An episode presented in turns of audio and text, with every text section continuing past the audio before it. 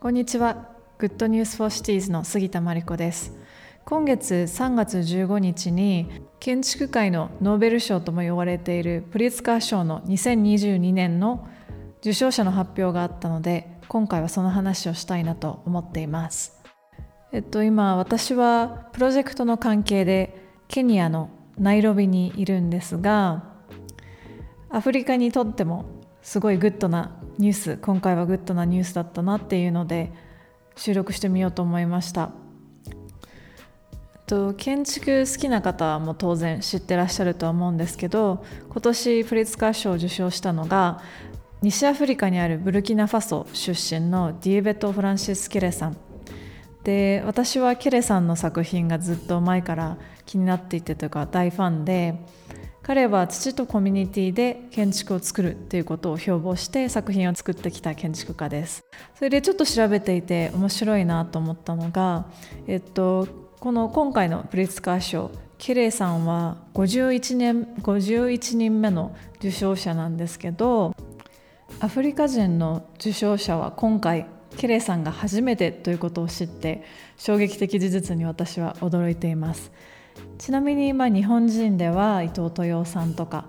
坂茂さんとか磯崎新さんとかがこれまでに受賞しています。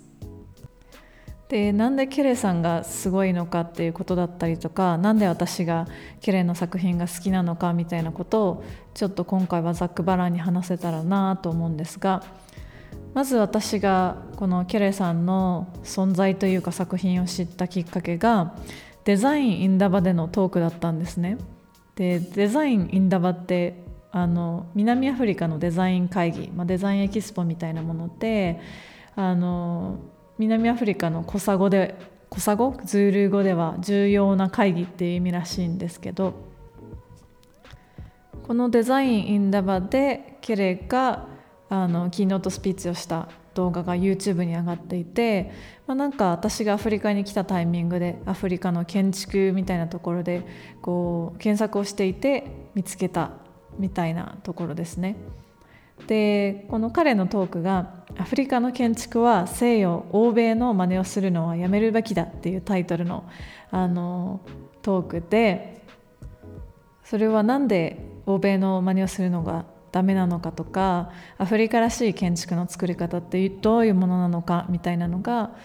まあ、事例とともに紹介されていてでなんかまあトークを見てもらいたいんですけど彼自身こうジョークがうまかったりとかなんか人柄的にもすごいこうあの愛着のある人なんですよね。で西アフリカ私もトーゴっていう国にあの2ヶ月ぐらいいてたんですけど西アフリカって建築学校がほぼほぼないというか1つしかなくて東郷に1つあるだけなんですね私も行ったことがあるんですけどなので、まあ、建築家っていうキャリア自体もまだレアなものだし建築家としてこうあの有名になったりとかあの活動を続けていくためには欧米に渡ったりしてしまう現地の才能も多くって、まあ、そんなところも含めながらトークをしていらっしゃるんですね。でそもそもあのブルキナファソってどこやねんっていう感じの人も多いと思うのでぜひあの地図で調べてみてもらえればと思うんですけど私自身もブルキナファソの存在を知ったのは本当に1年ぐらい前で知人があの行ったことがあるみたいなところで存在を知ったんですけど映画祭で有名であのアフリカの映画祭といえばブルキナファソっていうところで私もいつか行ってみたいなと思っている国の一つです。ちなみにちょっと話が戻るんですけどさっき話をしていた、えっと、南アフリカのデザイン会議デザインインダバは、えっと、今25回目とか26回目ぐらいかなと思うんですけどグラフィックデザインとか音楽ファッション建築とかあらゆるジャンル、まあ、アフリカにおけるあらゆるクリエイティブジャンルを網羅的に扱っている会議エキスポなのであのぜひチェックしてみてください。でこのフランシス・ケレなんですけどこのブルキナファソの、えーと、小さな村で電気もないような村で生まれて今はドイツのベルリンで設計事務所を立ち上げてケレアーキテクチャっていう設計事務所を立ち上げてアフリカを中心にドイツやデンマークイギリスアメリカなどでさまざまな建築プロジェクトに関わっていますと。で彼は20歳からドイツの木工技術学校へ留学をして日中は木工技術を学んで夜は高校に通って建築の勉強をしたらしいんですけど1995年にベルリン工科大学に入学して2004年に建築学で上級学位を取得したっていうキャリアですね。で彼の代表作がガンド小学校って言って私もあのアフリカにいるうちにいつか見に行きたいなと思っているんですがこれはケレ氏のふるさとであるブルキナファソの、えー、と首都ワガドクから南へ200キロほど離れたガンド村で作られた学校でで現地の人々によってケレだけじゃなくて現地の人々と一緒に作った。学校で2001年に完成したものらしいです。でこの作品の、まあ、デザインの背景であったりとかどういうふうにこうコミュニティと一緒のコミュニティの人たちと一緒に施工したのかみたいなところは、えーと、彼の TED トークでも詳しくあの話がされているのでぜひ見ていただけたらと思います基本的には学校を作るのにこう土を使うっていうコンセプトでで最初その地元のコミュニティの人たちに学校を土で作るって言ったら呆れられたらしいんですね。で泥とか、まあ、土ってアフリカの建築では昔からあの伝統的に使われているものなんですけど最近ではもうほぼ使われていなくって、えーと、今はまコンクリートとかセメントとか、まあ、日本行動経済成長期の日本もそのような感じだったと思うんですけどコンクリートとかセメントとかいわゆる新建材みたいなものがすごい多いんですね。で私もアフリカ去年の12月に来て今3ヶ月ちょっとなんですけど確かになんかコンクリートばっかりなんですよあの建築現場とかを見ていると。でなんかよく話を聞いてたらえーと、今コンクリートとかセメントを使って建物を建てるってことが中流階級とか上流階級の人たちのステータスとして見られているらしくってなんかこうモダンな素材として扱われているみたいで家を建てる時とかもあの輸入をしたコンクリートセメントで作りたいっていうのであの街中コンクリートばっかで溢れてるわけなんですけど。でもちょっとこう街中であの建築現場とか見てると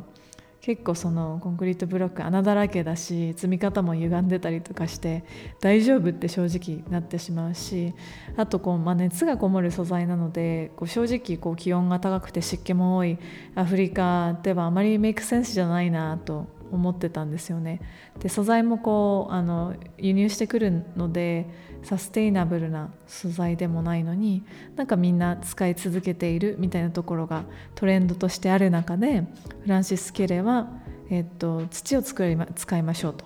しかも地元の土を使いましょうっていうので提案をしたらしい。でさっき話したようにコンクリートが今らしいモダンな素材っていうイメージがある一方で伝統的にこう土を使うのは時代遅れでみたいなイメージがあるらしいんですけどフランシス・ケレはそれでも土を伝統的な土を使うことにこだわってるんですね。なのでケレがそのガンド村で作った学校は壁は全てガンド村地元の泥レンガ、えーと圧縮して作った泥レンガを壁に使って屋根は通常コンクリートとあの、まあ、アフリカの場合安い鉄筋で作られていることが多いんですけどここでは土と鉄筋両方を用いて作ったそうです。で土を使うことの、まあ、メリットの一つとしてブルキナファソって気温が45度まで上がることもあるらしいんですけど土ってこう温度を調整してくれるじゃないですか。なのでこう土の蓄熱性みたいなところを利用して、えーと、最高温度と最低温度がこう土を使うことで和らげられる、まあ、室温が安定できるっていうメリットが一つありますと。で開口部とかも結構ちゃんと設ければ空気もよく通ってエアコンを使うことなく快適に室内で過ごすことができると。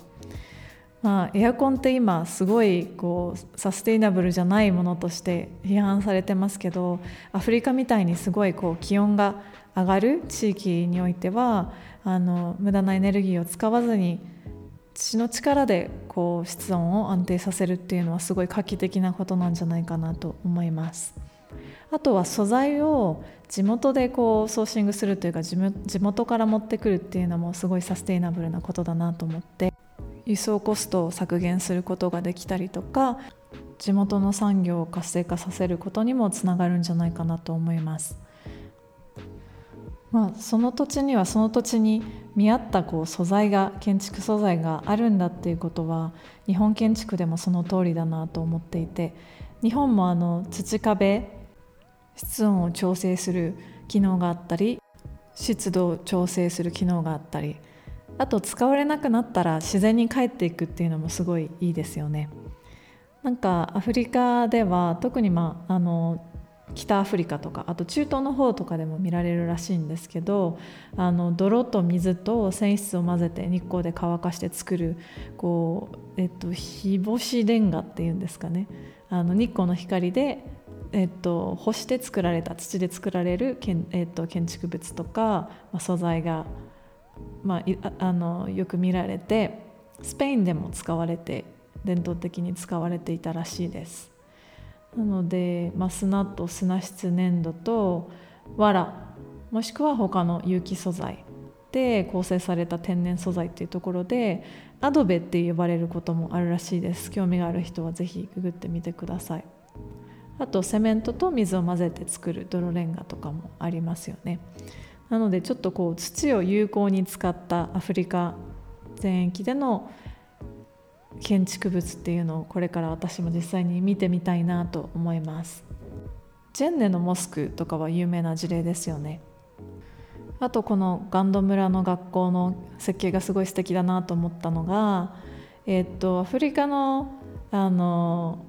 建物の屋根にトタンが使われていることがすっごい多いんですけどトタン使ってしまうと、まあ、直射日光とか吸収して建物内すごいあったかくなりすぎちゃうじゃないですか。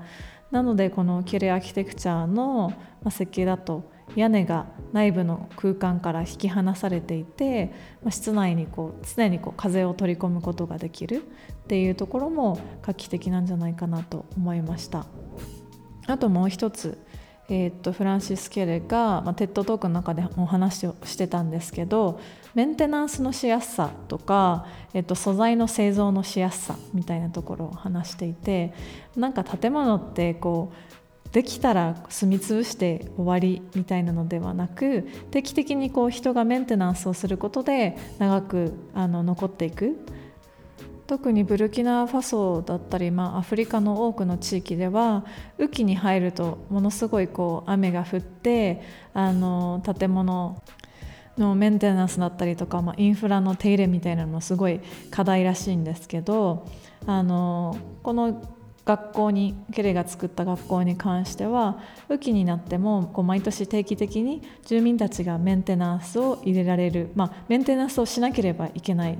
あの構造になっていてでも本人ケレ本人がいなくても地元の人たちはメンテナンスの仕方を分かっている。何か例えば一部が崩れてしまったとしてもあのこの土を使った壁の素材はあの比較的簡単に地元の人できるのでメンテナン